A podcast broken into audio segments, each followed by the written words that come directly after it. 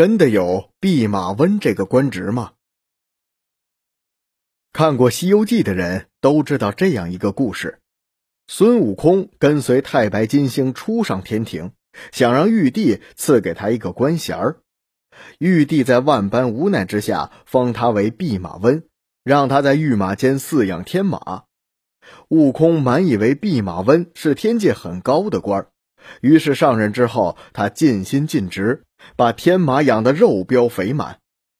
后来孙悟空了解到这个官是未入流品，于是心中大怒，推倒公案，抡起金箍棒，打出御马监，闯出南天门，回到了花果山。《西游记》虽然是神话小说，但是小说中涉及到的人物官职都是采用的明朝官制，并不是虚构的。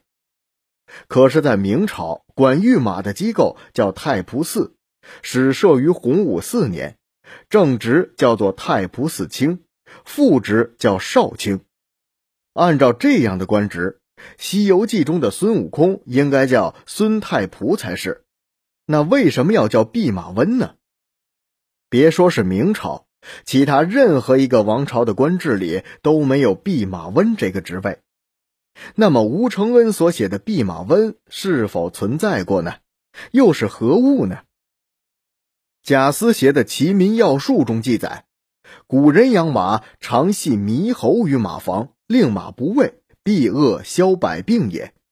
后来，宋人朱毅在《以绝辽杂记》中说，此俗源于《晋书·郭璞传》。郭璞有一次到大将军赵固家。恰好遇到将军所乘的良马刚刚死去，于是郭璞就找来了二三十个身强力壮之人，拿着长杆东行三十里，一路敲击，在山林中擒获一猕猴。他将猕猴带到死马之前，这只猕猴向着马的鼻子吹了口气，不一会儿的功夫，这匹马一跃而起，恢复了正常。所谓“死马当着活马医”的典故，就是出于此。朱毅认为，故养马多续缘，为无马邑的习俗，就是受这个典故的影响。实际上，由于猕猴生性活泼，在马厩里上蹿下跳，这避免了旧马懒惰贪睡，让它能够保持身体强健，少得疾病。再由于猕猴体型瘦小。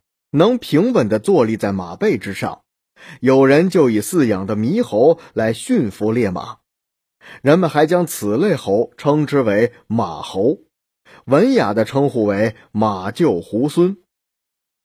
北宋诗人梅尧臣就写有一首题为《咏杨高品马厩猢狲》的诗，这首诗的首句是这么写的：“常闻养其技，必恶系猕猴。”所以有人就此认为，吴承恩创作的弼马温形象，应该就是由马厩猢狲这个名字想象构思而来。